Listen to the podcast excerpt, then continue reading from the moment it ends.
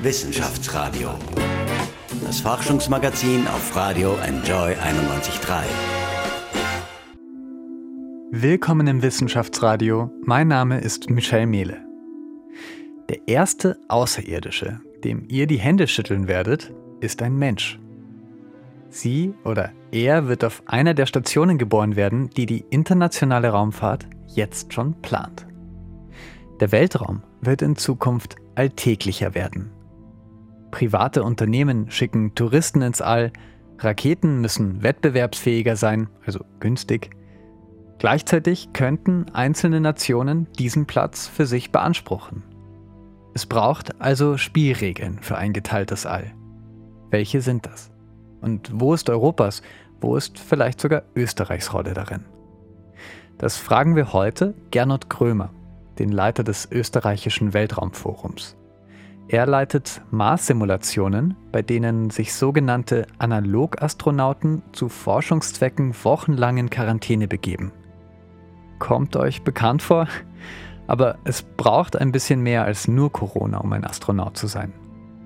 Trotzdem werden wir dem Weltall in unserem Leben immer näher kommen.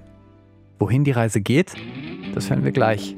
Hier sind Cloud Code und To the Great Unknown.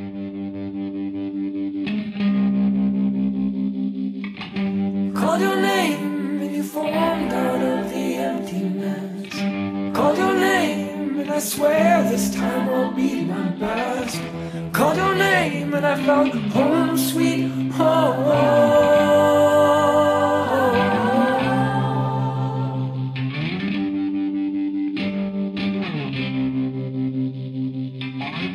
May you find grace when overtaken by the tempest. May you find humor in the cynic and the pessimist. May you find faith in great unknown.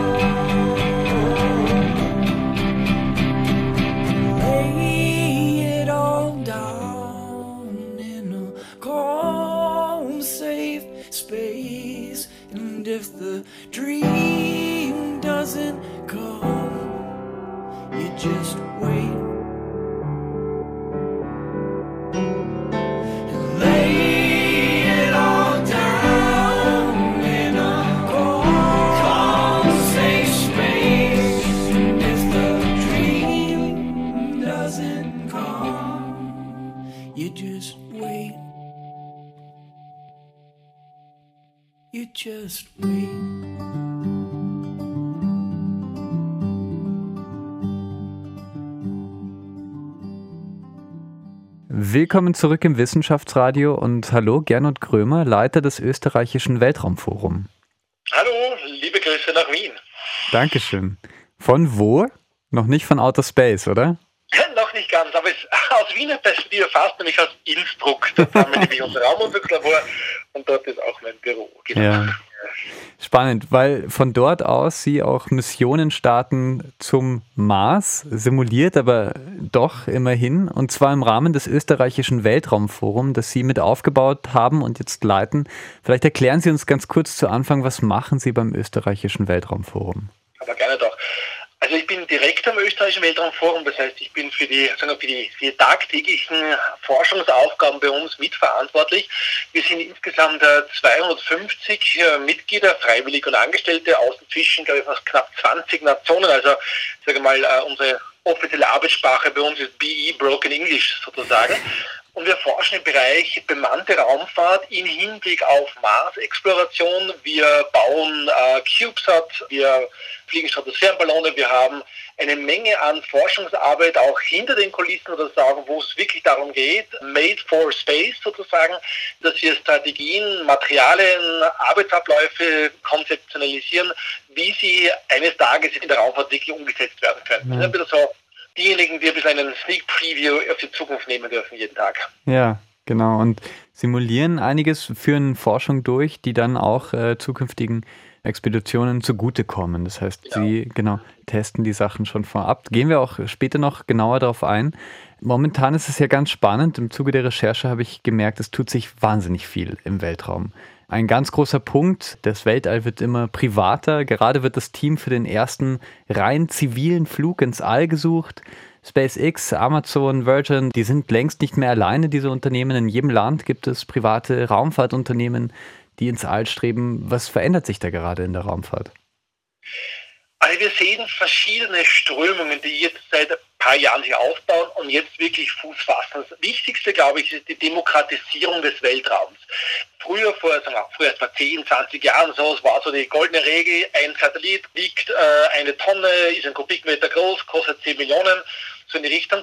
Und jetzt sehen wir aber Forschungseinrichtungen viel kleinerer Natur, die schaffen, äh, CubeSat, also kleinen Satelliten zu fliegen.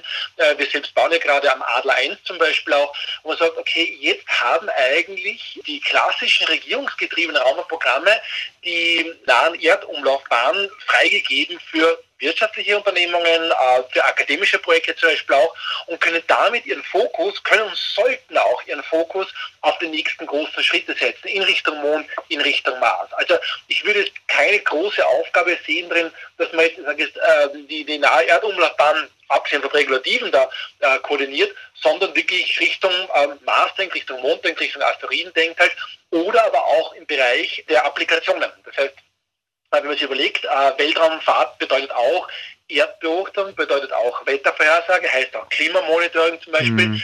Da sehe ich sehr wohl einen Markt für die Wirtschaft, aber auch für große Raumfahrtagenturen eine ganz wesentliche Rolle. Ja, der neue Chef der Europäischen Weltraumagentur, Josef Aschbacher, ein Österreicher, kommt ja auch von der Erdbeobachtung und übernimmt jetzt ab März den Posten des Generaldirektors von der Europäischen Weltraumagentur. Das ist natürlich was Besonderes. Bisher war das oft Deutschland, Italien, Großbritannien, Länder, die da den Sitz geführt haben. Was ändert sich jetzt vielleicht? Also ich denke, die grundlegenden Strukturen der ESA, die sind so etabliert, dass wir nicht erwarten sollten von heute auf morgen, dass hier eine Revolution stattfindet. Aber Anders als bei seinen Vorgängern war äh, Josef Aschbacher jemand, der auf der ESA gekommen ist bereits. Der seit vielen Jahren dort in führender Position tätig war. Ich habe eine äußerst hohe Meinung von ihm. Er ist wirklich ein qualifizierter Wissenschaftler und gleichzeitig Manager und gleichzeitig auch Diplomat. Und genau diese Kombination ist ganz wichtig für diese Art von Job sozusagen. Denn als Generaldirektor der ESA ist man nicht derjenige, der sagt, oh, wir sollten dorthin fliegen und das machen, sondern man koordiniert einen ganzen Wust an Bedürfnissen auf nationalstaatlicher Ebene, wissenschaftliche Vorschläge für neue Missionen halt und gleichzeitig muss man auch die Benefits, die in der Raumfahrt entstehen, auch der breiten Öffentlichkeit kommunizieren auch. Also man hat hier einen Spagat zwischen vielen verschiedenen Playern zu machen und das wird auch gerade für jemanden wie ihn äh, eine der herausforderndsten Aufgaben sein, die nationalstaatlichen Befindlichkeiten in der Raumfahrt mhm. äh, gut zu balancieren. Der deutsche Jan Wörner, das war ja sein Vorgänger, hat immer davor gewarnt, diese Grenzen zu ziehen im Weltall. Das Weltall ist ja eine große Zusammenarbeit. Roskosmos, die russische Weltraumagentur, die NASA, die Chinesen, also alle arbeiten zusammen. Ist das gefährdet? Ja.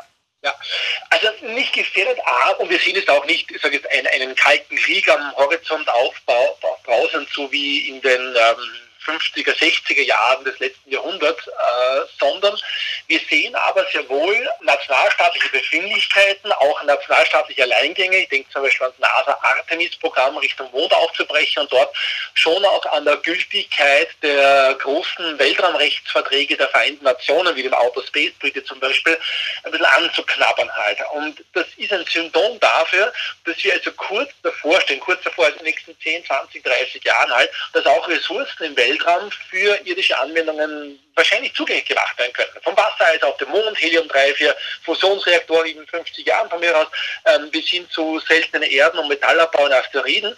Das heißt, dass viele von den Grundregeln, anhand derer das ganze Staaten in den letzten 30, 40, 50 Jahre navigiert haben, plötzlich nicht mehr in der Form gelten. Also man verteilt die Karten ein bisschen neu.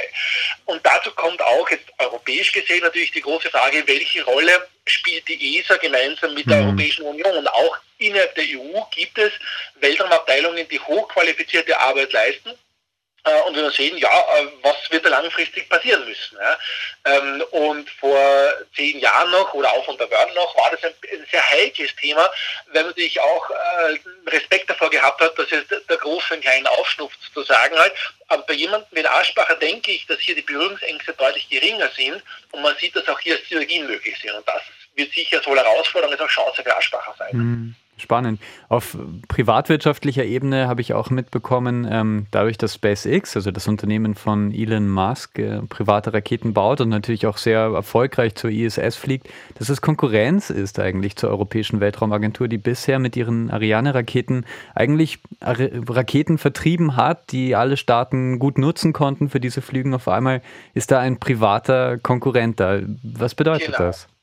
Ja, also vergessen, die ESA selber baut keine Raketen, sondern das sind kommerzielle Unternehmen wie Arianespace und, und wie sie alle heißen, die Airbus, Lockheed Martin in den USA, Airbus in Europa, Thales Alenia in Italien zum Beispiel auch. Das heißt, die Rolle der ESA war hier historisch gesehen diejenige, zu helfen, diese Trägersysteme zu entwickeln und dann möglichst günstig auf den Markt einzuführen. Aber ab dem Zeitpunkt hat man Firmen wie Arianespace oder im im Erdbeobachtungssektor äh, EUMETSAT für den Wetterdienst zum Beispiel äh, übernommen sozusagen. Das heißt, äh, SpaceX ist keine Konkurrenz zur ESA, sondern zur Arianespace zum Beispiel. Und da tatsächlich kommt es zu drastischen Verschiebungen der Marktanteile, jetzt nicht nur von Elon Musk, sondern auch äh, was indische Launcher betrifft, was auch chinesische Launcher betrifft, halt, wo eigentlich noch ein gewisser Rest an regulativen Strukturen vorhanden ist, äh, aus sicherheitspolitischen Überlegungen oder auch Exportrestriktionen zum Beispiel. Aber was den kommerziellen Markt für Telekom-Satelliten, für äh, Erdbeobachtungssatelliten, für Manufacturing Space eines Tages Ressourcenabbau im Weltraum betrifft, da ist es eine ernstzunehmende äh, Kategorie. Ich weiß auch vor 15 Jahren, wie SpaceX in dem Bereich angefangen hat, knapp 20 Jahre sind schon her inzwischen, äh, haben äh, Lockheed Martin und Boeing noch wirklich gelacht. Ich, ich war bei Konferenzen dabei, wo da wirklich lächerlich gemacht worden ist. Und heutzutage schwitzen sie Blut und Wasser, wenn sie äh, SpaceX hören. Ähm, und da sehen wir auch in Europa langsam, da ist das, ist mal, das Entrepreneurship im Raumfahrtbereich noch deutlich unterentwickelter als in den USA und in Österreich sowieso. Aber das wird sich langfristig ändern. Also wir sehen neue wirtschaftliche Ökosysteme entstehen. Und da ist auch die ESA sehr gut unterstützend mit, mit Start-up-Hilfen zum Beispiel, mit, mit dem Bereitstellen von Expertise aus der ESA für diese neuen äh, Start-ups. Ähm, wo ich sage, da haben wir eine reale Chance, wenn denn die Politik mitspielt. Und das ist meine große, das ist die große Herausforderung, wo wir, wo wir sehen werden, wohin die Reise geht, auch in Österreich. Ähm, es ist ja ein neuer Weltraumplan, auch Entwicklung, der die Rahmenbedingungen so bis 2030 und darüber hinaus strukturieren soll werden wir sehen, welche Rolle spielen Themen wie New Space, welche Rolle spielen Themen wie äh, Exploration hier. Ähm, und ich bin schon sehr gespannt und da werden wir sicher auch genau drauf schauen von ÖWF-Seite auch. Hm. Vielleicht können Sie das einmal einordnen für uns. Wie groß ist denn die Rolle, die Österreich bei der Erforschung des Weltraums spielt? Österreich ist ein kleines Land. Dementsprechend tragen wir, je nachdem was im Bereich, so typischerweise eineinhalb bis zwei Prozent zum ESA-Budget überhaupt bei. Das sind entspricht ungefähr so 65 Millionen Euro pro Jahr. Auf nationaler Ebene umgelegt heißt das circa 100 Firmen mit circa 1000 Leuten, dieser Größenordnung reden wir hier, äh, die im Weltraum mitmischen. Aber wenn man es per capita sieht, ist Österreich, ich sage mal, in manchen Bereichen durchaus überrepräsentiert, wie im Bereich Analogforschung, wie im Bereich Exploration zum Beispiel, wo ich auch unsere Schwerpunkte sehe. Ich sage mal, für die Größe des Landes passieren tolle Sachen hier, aber es ist noch Luft nach oben. Also wir sind noch nicht vergleichen mit einem Land wie die Schweiz zum Beispiel. Ja. Ähm, wir sind nicht vergleichen mit einem Land wie Südkorea zum Beispiel. Ja. Mhm. Ähm, Österreich hat ja eigene Weltraumrechtsgesetzgebung zum Beispiel auch und in der sind bis jetzt, glaube ich, mit alles, ich glaube, drei Satelliten gestartet. Adler 1 ist der vierte. Wobei man sagen muss, Österreich hat jetzt vier Satelliten, nicht mal da sind alle unter Österreicher Flagge gestartet. Ähm, in Luxemburg sind bereits fast 24 Satelliten lizenziert worden und die Zahl wächst ständig.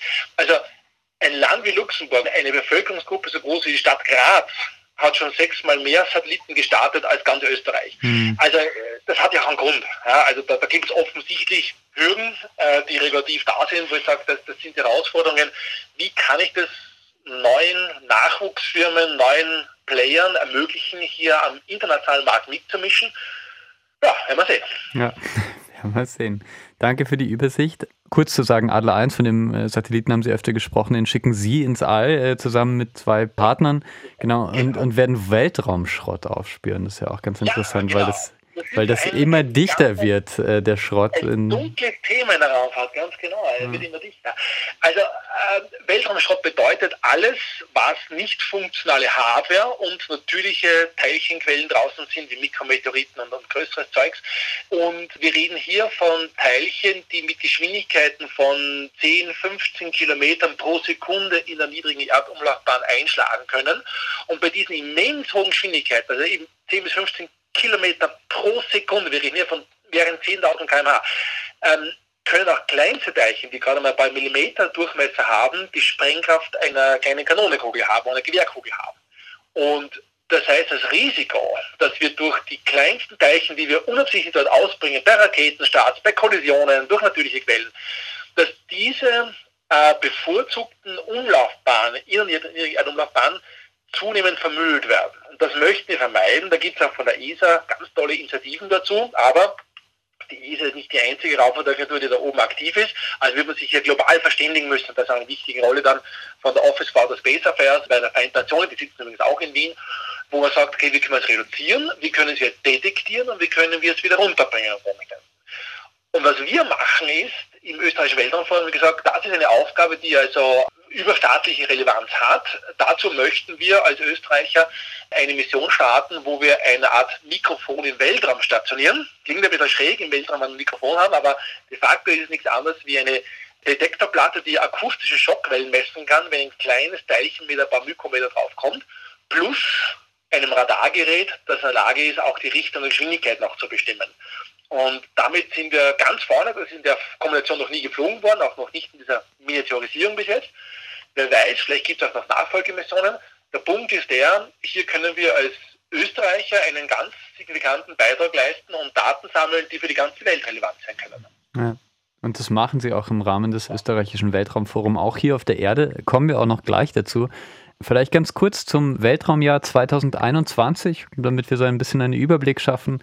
Am 18. Februar landet ein NASA-Rover auf dem Mars. Was ist sonst noch so angesagt dieses Jahr? Genau. Also streng man Mars betrachtet, sind drei Missionen auf dem Weg. Die Chinesen, die Emiratis und äh, die Amerikaner. Das heißt, wir haben wieder mal eine kleine Invasion vor der Erde, was alle zwei bis vier Jahre passiert, wo also die Startbedingungen möglichst günstig sind. Wir werden mindestens zwei privat dominierte bemannte Raumflüge zur Raumstation sehen. Einen haben Sie ja vorher schon erwähnt, der zweite ist bei Axiom Space schon in Planung auch, da gibt es auch schon eine Crew dafür. Wir sehen auch die wenn alles klug geht, natürlich auch die ersten Flüge dann von den Schwerlastraketen von SpaceX. Wir werden sehen, wahrscheinlich auch die nächste große Mars-Invasion von uns. Im Oktober geht es an die in, in Negev-Wüste nach Israel. Können wir ja. später noch kurz drüber plaudern. Ähm, das heißt, es passiert am Boden wie auch in der Umlaufbahn sehr viel. Wir werden, wenn alles gut geht, auch äh, die nächste Generation von Weltraumteleskopen sehen, Nachfolger des, des Hubble Space Teleskops, der James Webb. Also ich würde sagen, fast im Monatstag, dass tolle Dinge passieren. Also man merkt schon, zwar keine Goldgräberstimmung, aber schon, es passiert mehr als vor fünf Jahren auch. Ja. Also trotz Pandemie. Es geht sehr schnell gerade im Weltall. Genau. Schwerelosigkeit trainiere ich am besten im Bett. Isolation kennen wir seit März zur Genüge. Manchmal scheint es, als wäre das Leben eines Astronauten gar nicht so weit weg von dem, was wir gerade führen. Aber was gehört wirklich dazu? Und wie kann ich in Österreich Astronaut werden? Das hören wir gleich im Wissenschaftsradio.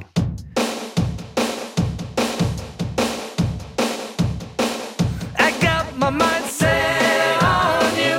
I got my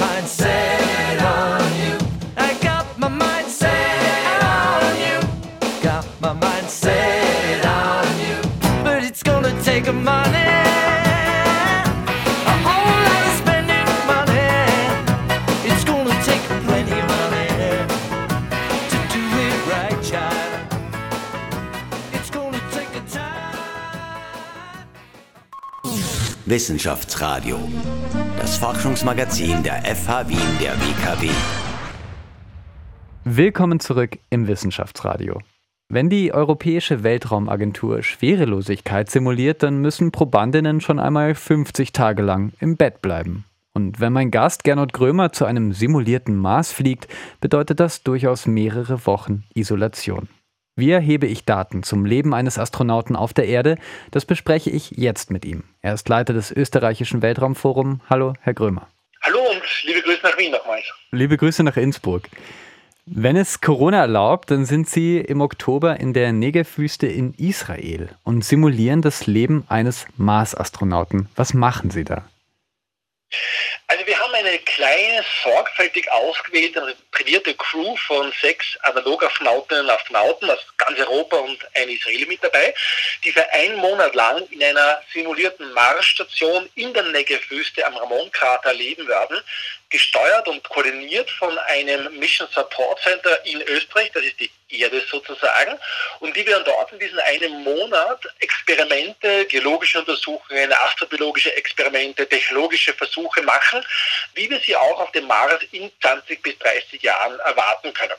Das heißt, wir gehen sehr stark davon aus, dass derjenige Mensch, was den ersten Schritt auf den roten Planeten setzen wird, jetzt geboren ist und für diese Menschen findet diese Art von Forschung statt. Da sind wir seit vier Jahren bereits an der Planung dran. Äh, vor drei Jahren waren wir im Oman zum Beispiel. Mhm. Ähm, das heißt, es ist eine Serie von Missionen eigentlich.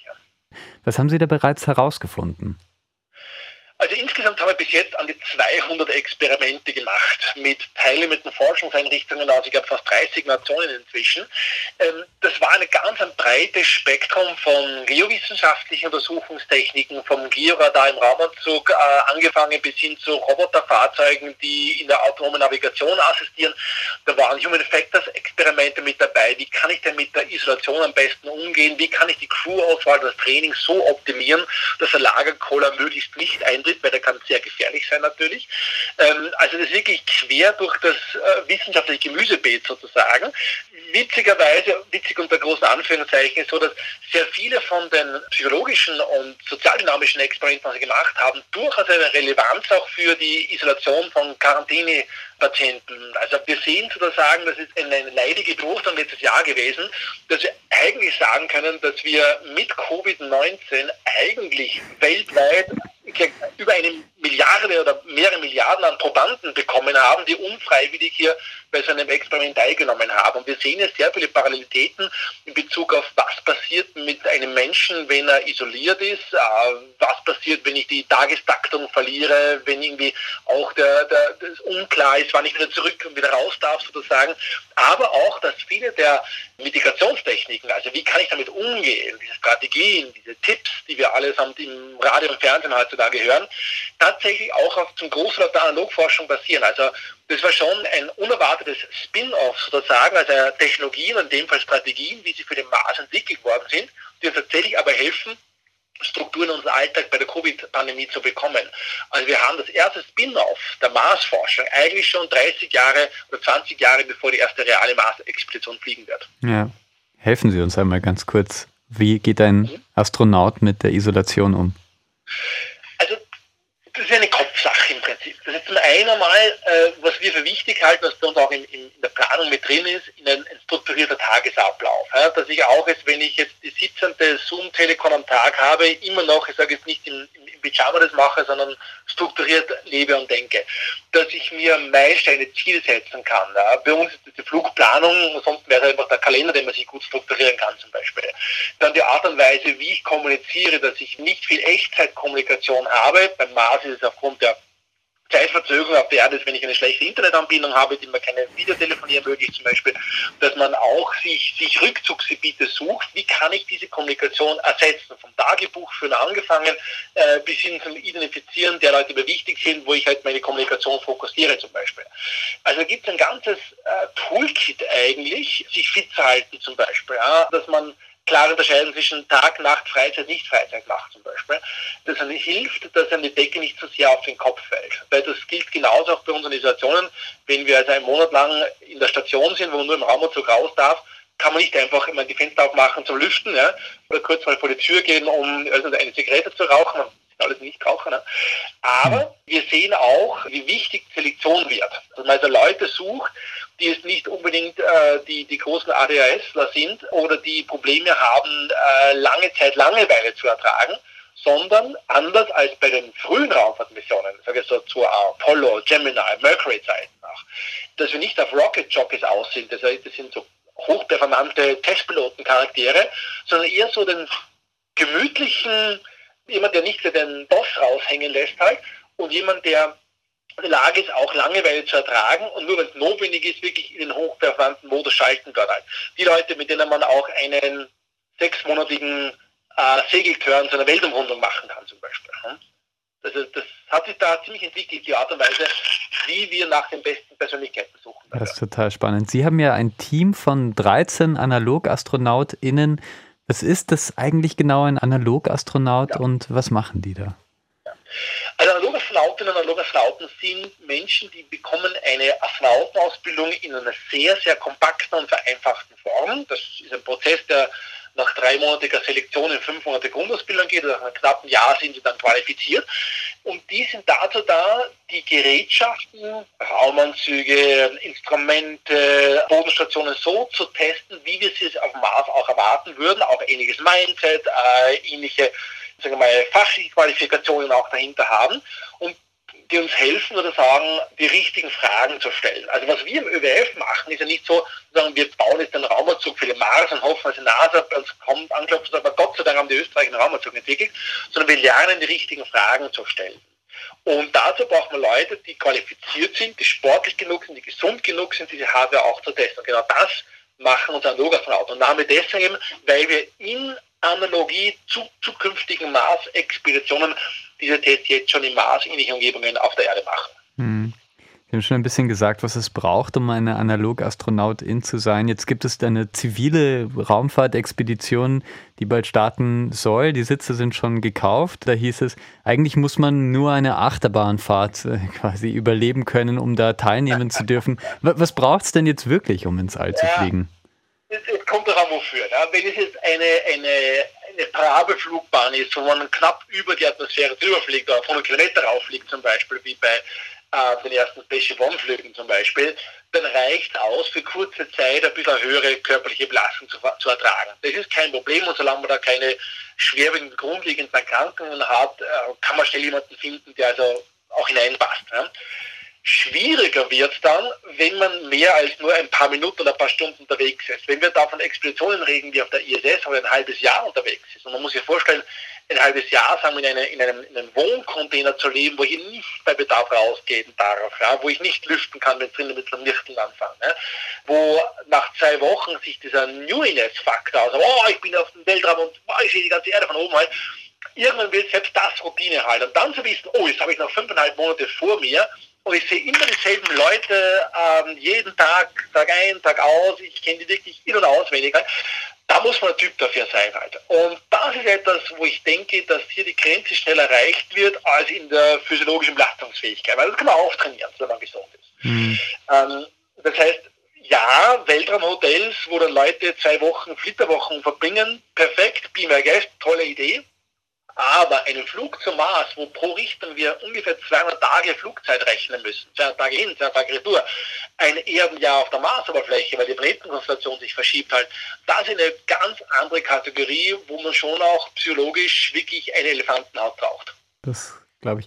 Die nächsten Analogastronautinnen, die sich bewerben, werden sich auf jeden Fall mit der Quarantäne schon ein bisschen auskennen. Absolut, ähm. genau. Hochtrainiert ist immer gute Idee. Der Raumanzug wiegt 50 Kilogramm, braucht drei Stunden zum Anziehen.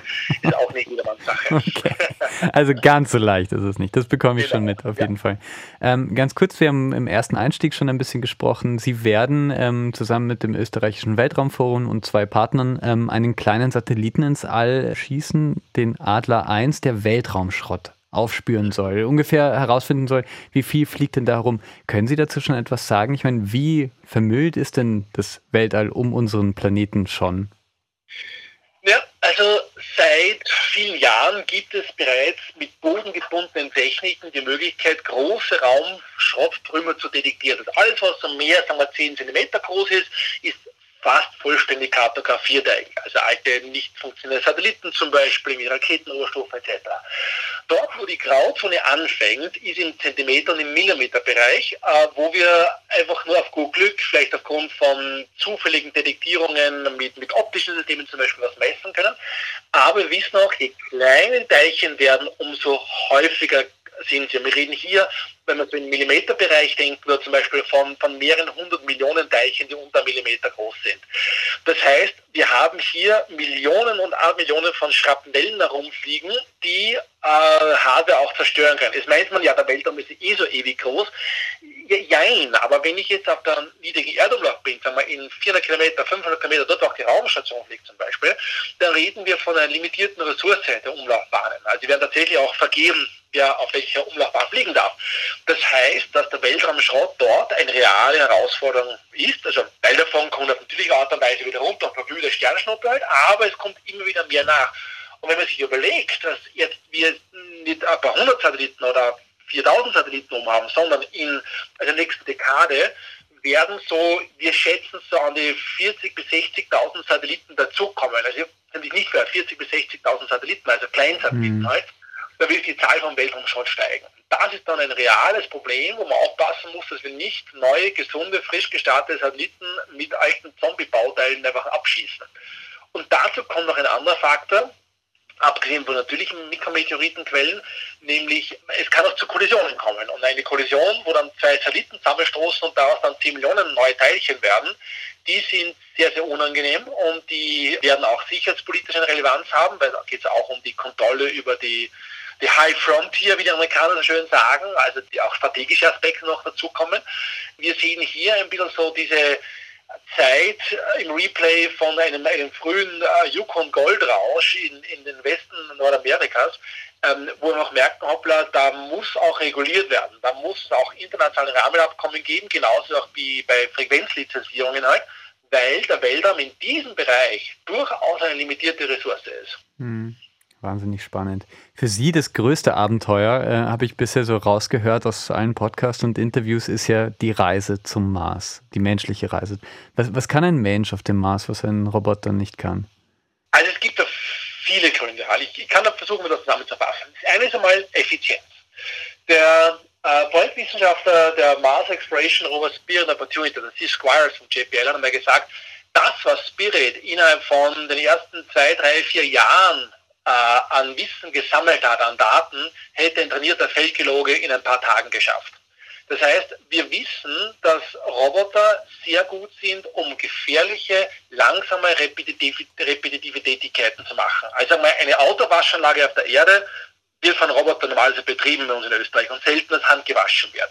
Aber dort, wo es kompliziert wird, wo ich nicht genau weiß, was auf mich zukommt, wo ich nicht mehr genau weiß, wonach ich, wonach ich suche, weil ich eben die, das trainierte Auge eines Feldgeologen brauche, dort kommt der Mensch ins Spiel. Und der Punkt ist der, je mehr Hardware ich auf den Mars bringe oder auf den Mond bringe, je mehr Komplexität ich einführe, wenn einfach mehr Roboter dort sind, dann baue ich auch Reparaturkapazitäten, Maintenance-Kapazitäten und so weiter. Ähm, und irgendwann kommt der Punkt, wo drauf kommt, hoppla, der Mensch ist ein unglaublich versatiles Instrument. Und wenn ich die Umweltbedingungen richtig halten kann für ihn, dann kann er großartige Dinge machen. Sie würden niemals auf der Erde auf die Idee kommen, eine Fernsehantenne auf dem Dach äh, von einem Roboter montieren zu lassen, weil sie wissen, dass es der Mensch viel effizienter machen kann, auch viel billiger als er Wahrheit. Und tatsächlich ist es so, da gibt es auch Studien dazu, also sagen, dass von einer wissenschaftlichen Perspektive her der Mensch ein derartig versatiles Instrument ist halt, dass er nach wie vor auch auf absehbare Zeit, trotz künstlicher Intelligenz, trotz künstlicher Bilderkennung und so weiter, immer noch um Größenordnungen überlegen ist, der Frage nachzugehen, ob es Lebensspuren auf dem Mars gibt. Ja?